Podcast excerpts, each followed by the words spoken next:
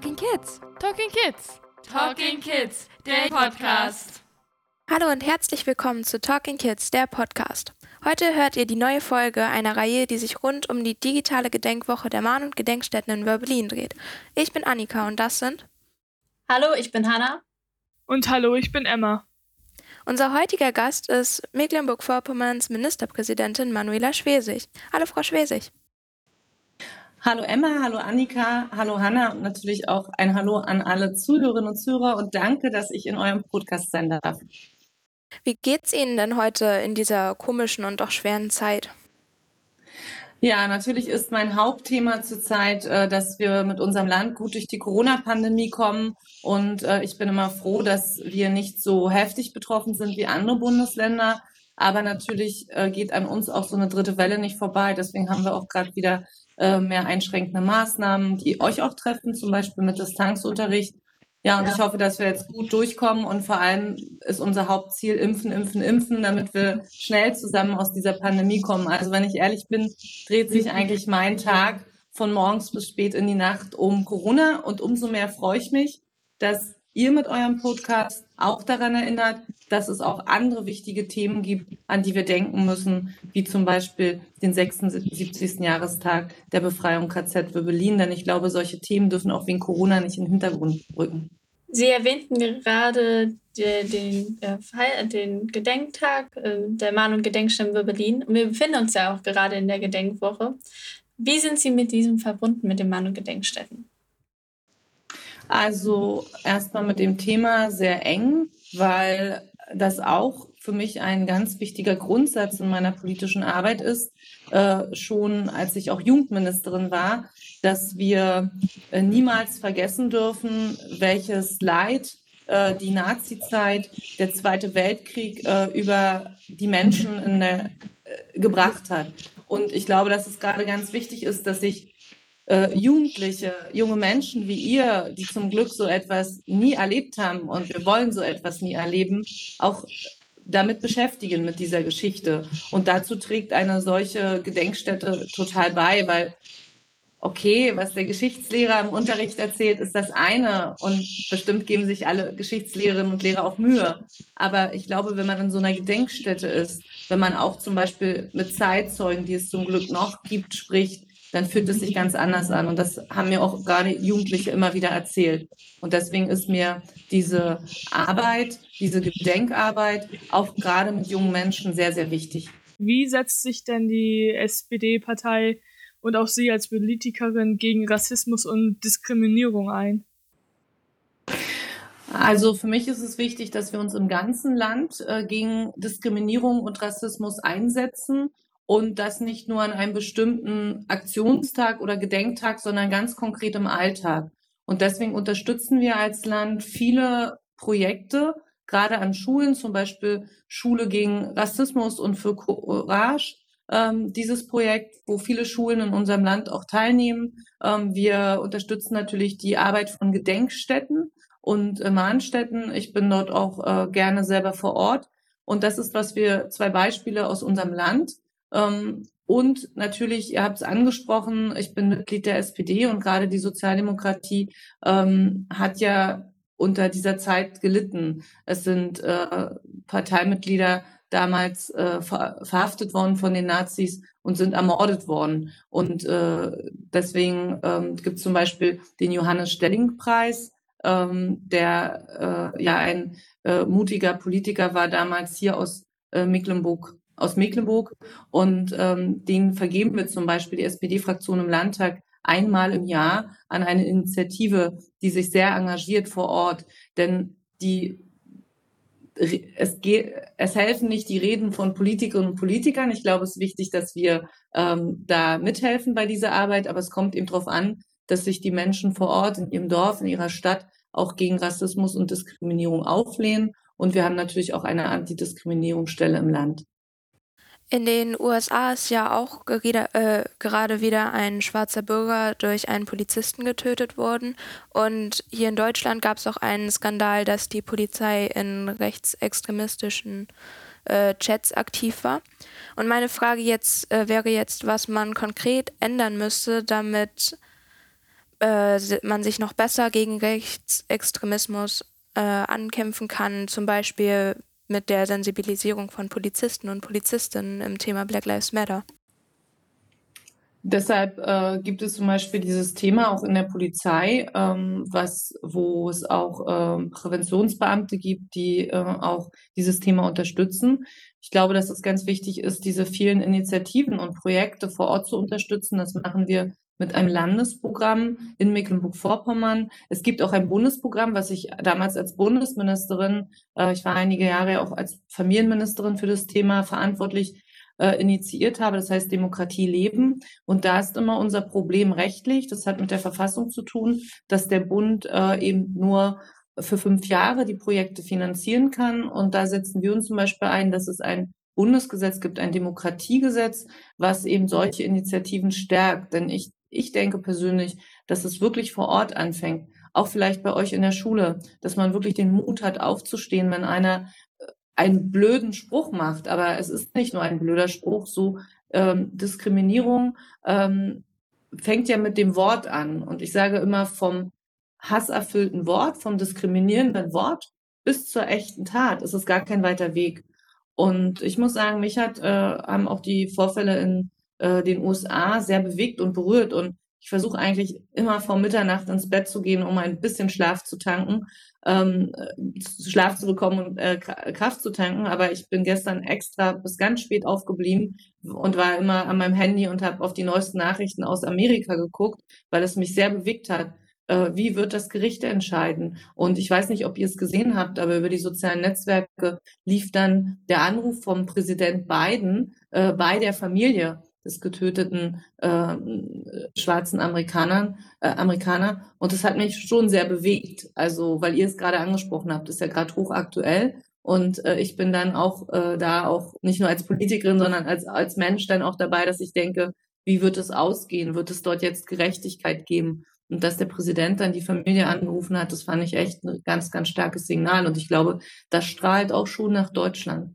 Sie erwähnten vorhin, dass äh, man die, äh, die Vergangenheit nicht vergessen kann. Warum denken Sie, ist Erinnerungsarbeit heute so wichtig? Die ist halt deshalb so wichtig, weil ähm, vor 76 Jahren äh, gab es sozusagen die Befreiung von der Nazi-Herrschaft und das hat ja hier direkt vor Ort vor unserer Haustür stattgefunden. Eben zum Beispiel äh, auch äh, die Befreiung vom KZ Wöbelin.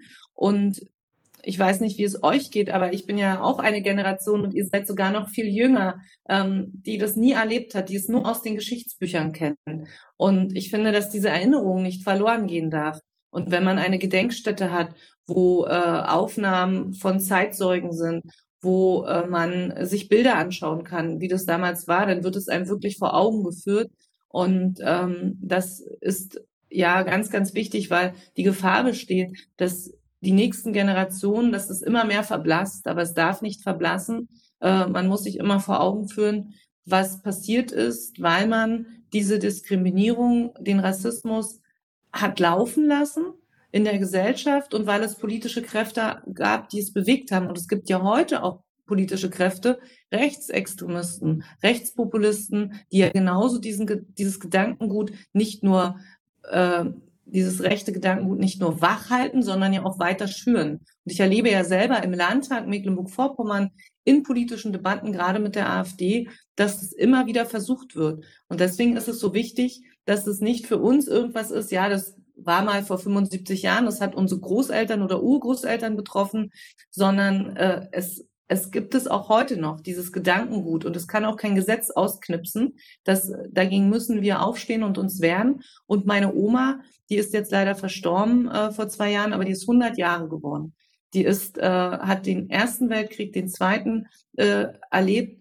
Und sie hat mir immer gesagt, das Aller, Allerwichtigste ist, dass ihr aufpasst, dass so was nie wieder passiert. Und es hat sich auch so bei mir ganz persönlich wirklich also richtig ins Herz auch eingebrannt, dass ich so denke, bei allem, was wir an Problemen haben, auch gerade jetzt in dieser Zeit, wir sind mit Corona beschäftigt, habe ich vorhin schon gesagt, aber wir dürfen nicht vergessen, das ist das Allerwichtigste, dass wir wirklich in Frieden miteinander leben und für diesen Frieden sorgen. Und der fängt eben beim täglichen Umgang äh, an. Und ich muss schon sagen, dass ich auch oft sehr erschrocken bin und auch traurig darüber, wenn ich zum Beispiel auch über Mobbing in der Schule lese oder das auch erfahre, weil ich dann so denke, wo kommt eigentlich dieser Hass her? Wo kommt diese Gemeinheit her? Ich finde, wirklich zusammenzuhalten und dazu muss nicht jeder der beste Freund sein und man darf sich auch mal über jemanden ärgern und den auch total blöd finden. Das geht mir genauso. Ich finde auch nicht alle, die mir, im Alltag begegnen oder allen, mit denen ich vielleicht arbeiten muss, immer super gut. Aber trotzdem sich zu sagen, ich gehe trotzdem mit Respekt um. Und gerade die Stärke zu haben, mit jemandem, den man eigentlich vielleicht ablehnt, weil er sich nicht gut verhält, weil er eine Art hat, die einen stört, sowas ist ja menschlich gerade da die Stärke zu haben, trotzdem respektvoll und auch seine Meinung zu sagen, das glaube ich etwas, was ähm, wichtig ist. Und ja, ich würde, mir wäre es sehr, sehr wichtig, dass wir auch in den Schulen äh, nicht zulassen, dass wirklich jemand, warum auch immer, ausgegrenzt wird und gemobbt wird. Jeder von uns weiß, wenn es einem selber so gehen würde, es würde einem total wehtun. Okay, dann bleiben wir auch gleich bei dem Thema Erinnerungsarbeit. Wie könnte man Ihrer Meinung nach jüngere Menschen jetzt für Erinnerungskulturen und, ähm, ge und Gedenken eben sensibilisieren, damit es nicht in Vergessenheit gerät? Also ich denke, indem es genau solche Projekte gibt, wie ihr sie gerade macht, dass wir darüber sprechen, dass ihr sie, dass ihr darüber informiert, ja, und wenn, sind wir mal ehrlich, wenn ihr darüber sprecht mit euren Mitschülerinnen und Mitschülern, hat es noch eine viel größere äh, Wirkung, als wenn jetzt de, die Lehrer oder ich als Politikerin sage, oh, und liebe Schüler, passt auf das, ja. So, ich hab, halte nichts viel, nicht viel von dieser Politik des erhobenen Zeigefingers, sondern wirklich, dass ihr euch damit beschäftigt. Und ich mache viele solche Schülerprojekte und deswegen habe ich hier auch sofort zugesagt, weil es wichtig ist, dass ihr zum Beispiel, dass die Schülerinnen und Schüler, dass Jugendliche auch mit Zeitzeugen sprechen. Und jetzt gibt es noch die Möglichkeit. Irgendwann werden Zeitzeugen eben nicht mehr leben. Man muss es leider so sagen. Und jetzt noch mit Zeitzeugen sprechen ist ganz wichtig. Und ich finde zum Beispiel auch toll, äh, die, das Projekt Stolpersteine, was wir auch bei uns im Land haben, wo äh, Steine vor Häusern gemacht werden, wo zum Beispiel jüdische Mitbürgerinnen und Mitbürger ähm, verhaftet worden sind, ermordet worden sind. Und ähm, das sind, glaube ich, ganz wichtige Projekt, äh, Projekte. Auch äh, in Rüvershagen gibt es die Europaschule, die macht Kriegsgräber und äh, erforscht die Familiengeschichten von ähm, auch mit Hilfe von Überlebenden. Und das ist, glaube ich, das wird auch unterstützt von unserer Ehrenamtsstiftung. Auch wenn ihr mal als Schülerinnen und Schüler ein Projekt habt, könnt euch immer an unsere Ehrenamtsstiftung wenden. Die finanziert auch sowas. Und ich glaube, diese ganz konkreten Geschichten von Familien, von Betroffenen, das ist, finde ich, was immer die größte Wirkung hat.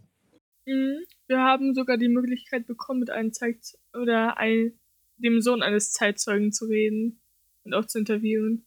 Und wer war das? Peter Kari. Also. Ja. Und hat er hier gelebt in Mecklenburg oder könnt ihr darüber noch ein bisschen was wissen oder erzählen? Also, ähm, ich weiß jetzt nicht mal genau, ob er in Mecklenburg wohnte. Er hatte auf jeden Fall einen Vater, der war, äh, äh, er hatte einen Vater, der in einem KZ hier war. Und er erzählte uns halt sehr viel über die, über die Lebensgeschichte seines Vaters, über, dass er auch die Stiftung weiterführen wird von seinem Vater. Äh, wahrscheinlich zum Beispiel auch so ein Buch wie Anne Frank. Ich habe es gerade, äh, mein, mein Sohn geht in die achte Klasse und die lesen gerade Anne Frank das Tagebuch von Anne Frank und äh, dann haben wir da zusammen drin geblättert und auch nochmal ein Stück zusammengelesen. Das sind zum Beispiel auch so Bücher, finde ich, die auch junge Menschen ansprechen und ähm, wo man sich vielleicht auch viel besser reinversetzen kann. Es waren, die waren in eurem Alter, was sie eigentlich erlebt haben. Um jetzt noch mal ein etwas anderes Thema anzusprechen. Sie hatten ja gerade ein Buch erwähnt und Unterhaltung. Ich habe äh, nämlich im Internet gelesen, dass Sie 1989 in dem Film Verbotene Liebe mitgespielt haben und damals erst 15 waren. Und mich würde jetzt interessieren, äh, wie es für Sie war, von der Schauspielerei zur Politik zu wechseln und warum Sie die Schauspielkarriere nicht weiterverfolgt haben. Also ähm, das war wirklich nur ein kleiner Ausflug in die Schauspielerei. Das hat mir auch Spaß gemacht und gefallen, aber es war jetzt nicht so, dass ich gesagt habe, ich will unbedingt Schauspielerin werden. Ich war damals äh, ungefähr so alt wie ihr und äh, damals hat man einfach ja äh, Leute gesucht oder junge Leute, äh, junge Leute, Jungs und Mädchen gesucht, die äh, bei diesem Film mitspielen. Und es war ein sehr gesellschaftskritischer äh, Film, weil es dort um eine Liebesbeziehung zwischen einem jungen Mädchen und einem jungen Mann, der aber schon 18 war, ging. Und äh, das war sozusagen verboten. Äh, und insofern war das, fand ich, eine, ein spannender Stoff und es war für mich eine tolle Erfahrung, mal so, so ein Filmset zu erleben. Auch die äh, Schauspieler, die ich auch sonst nur aus dem Fernsehen kannte, ja, es war für mich eine tolle Erfahrung. Es war auch super cool, dass ich dafür schulfrei bekommen habe in dieser Zeit für Drehtage, könnt ihr euch vorstellen. Ähm, und ja, war einfach eine tolle Erfahrung. Aber ich wollte zu dieser Zeit gerne äh, immer etwas mit Kindern machen, eigentlich Erzieherin werden. Und äh, deswegen habe ich mich auch auf diesen Ausbildungsplatz beworben. Leider gab es den dann nicht mehr so, weil dann kam die Wende und alles war durcheinander. Und ähm, so bin ich dann eher zum Thema Finanzen und Steuern gekommen ja, und die Politik war dann ein ganz anderer Punkt. Es war eher so ein Punkt, über den wir eben gesprochen haben. Ich habe mir eigentlich gewünscht, dass ich so vor Ort mitgestalten kann und war ja ehrenamtliche Kommunalpolitikerin und bin darüber dann eigentlich in die Politik gekommen. Es war gar nicht so, dass ich gesagt habe, 15 Mal gesagt, oh, was willst du werden? Ministerpräsidentin von Mecklenburg-Vorpommern. Das hätte ich mir zu diesem Zeitpunkt nie vorstellen können. Darunter, darunter hätte ich mir auch nichts vorstellen können. Und deshalb ähm, war das mit der Politik eigentlich eher so, dass es, dass ich dazu gekommen bin, weil es eine Möglichkeit ist, sich zu engagieren und wirklich zu gestalten, mitzubestimmen, wie soll unsere Gesellschaft aussehen und äh, mitzuhelfen, dass die Dinge gut werden. Ja, so war eigentlich der Weg Schauspiel, dann äh, Ausbildung und Politik. Ja, aber falls ihr mal die Möglichkeit habt, ich kann es nur empfehlen, es macht Spaß, in so einem äh, Film mitzuspielen, da mal reinzuschnuppern. Aber ihr seid ja auch sehr kreativ unterwegs und ich glaube, es ist einfach wichtig, sich in jungen Jahren mal auszuprobieren, man, man in alles mal so reinzuschnuppern. Dem stimme ich auch zu. Aber ich würde auch sagen, dass das ein sehr interessantes Interview war heute und äh, wir äh, uns, uns sehr viel Spaß gemacht hat, heute mit Ihnen zu reden. Mhm. Ja, vielen Dank. Mir hat es auch sehr viel Spaß gemacht. Und äh, wie gesagt, wenn wir gemeinsam es erreichen, dass sich junge Leute für die Geschichte interessieren, vielleicht, wenn es auch wieder möglich ist, auch mal die Gedenkstätte Wörbelin vor Ort zu besuchen, dann würde ich mich sehr freuen. Äh, das ist wirklich, die Geschichte ist sehr, sehr spannend und man muss aus der Geschichte lernen, um die Zukunft gut zu gestalten. Und da seid ihr genauso wichtig wie ich. Ja, eine Ministerpräsidentin macht nicht alles alleine, sondern braucht tolle Leute im Land, die mithelfen. Und wenn ihr euch dafür interessiert, freue ich mich sehr. Vielen Dank, war ein tolles Gespräch und ich freue mich auf den Podcast.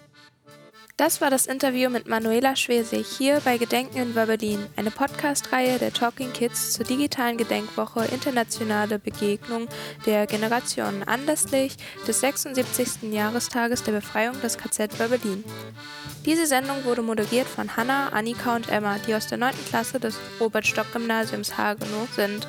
Projektleiter war Mirko Schütze und technische und musikalische Leitung war Christian Lerche. Talking Kids ist ein Projekt der Sophie Medienwerkstatt e.V., gefördert im Rahmen des Projektes Hingucken und Einmischen der Stiftung der Sparkasse Mecklenburg-Schwerin.